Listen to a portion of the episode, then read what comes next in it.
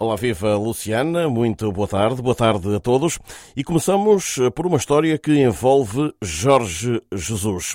O treinador português pode voltar ao Brasil no final da época desportiva na Europa.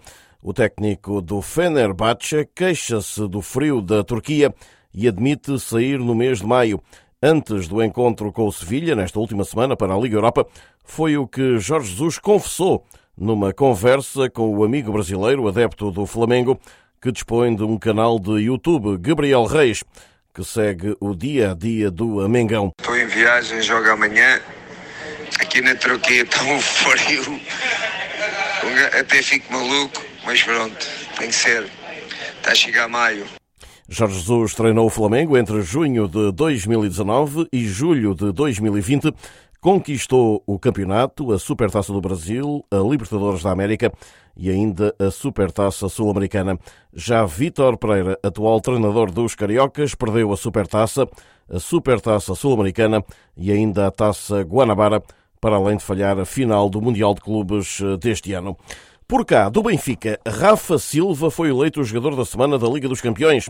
O avançado português abriu caminho à goleada sobre o Clube Rouge na terça-feira passada por 5-1 e foi eleito pela UEFA o melhor em campo no Estádio da Luz, mas entregou o prémio ao colega de equipa Gonçalo Ramos, que por sua vez bisou no encontro.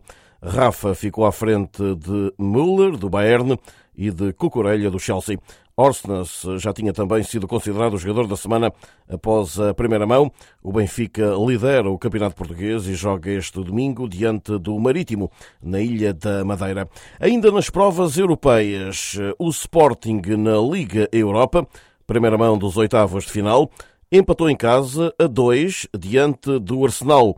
Os Leões estiveram a perder, conseguiram a reviravolta, mas acabaram por sair do jogo com esta igualdade diante do conjunto londrino, que é o primeiro classificado do eh, campeonato inglês. Segundo jogo eh, na próxima semana, esta semana que aí está, ou seja, na próxima quinta-feira. No fim do encontro no estádio de Alvalade em Lisboa, o técnico do Sporting, Ruben Amorim, considerou que nada mais havia a fazer para vencer. Jogámos o jogo que tínhamos que jogar, um jogo completamente diferente daquilo que temos vindo a fazer no campeonato porque somos mais dominadores, mas estivemos bem, um, temos que estar satisfeitos com o nosso comportamento, não tão satisfeitos com as incidências do jogo.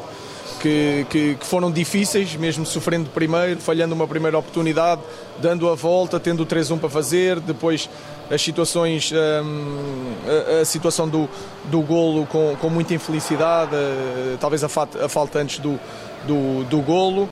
E em Londres, no desafio da segunda mão, Ruben Amorim espera por um jogo de sofrimento. Prevemos um jogo muito difícil numa equipa que consegue empurrar eh, toda a gente lá para trás, praticamente, que é muito forte nos duelos, portanto vai ser um jogo de sofrimento. Temos que ser corajosos novamente.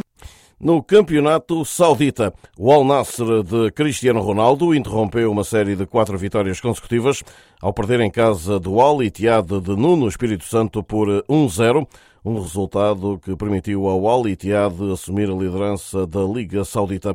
Ronaldo ficou em branco pelo segundo encontro consecutivo e volta a entrar em campo esta terça-feira para a Taça Saudita. Por fim, digo-lhe ainda que no handball, Portugal venceu a Macedónia do Norte por 29-23 na terceira jornada da qualificação para o Campeonato da Europa de 2024. A equipa nacional de handball ficou assim a um triunfo de assegurar a presença na competição que vai decorrer na Alemanha.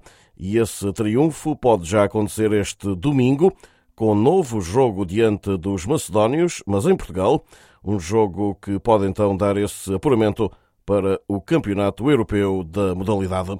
E assim saímos eh, por hoje, não sei antes deixar um forte abraço para todos, de Lisboa para a SBS Áudio, Rui Viegas.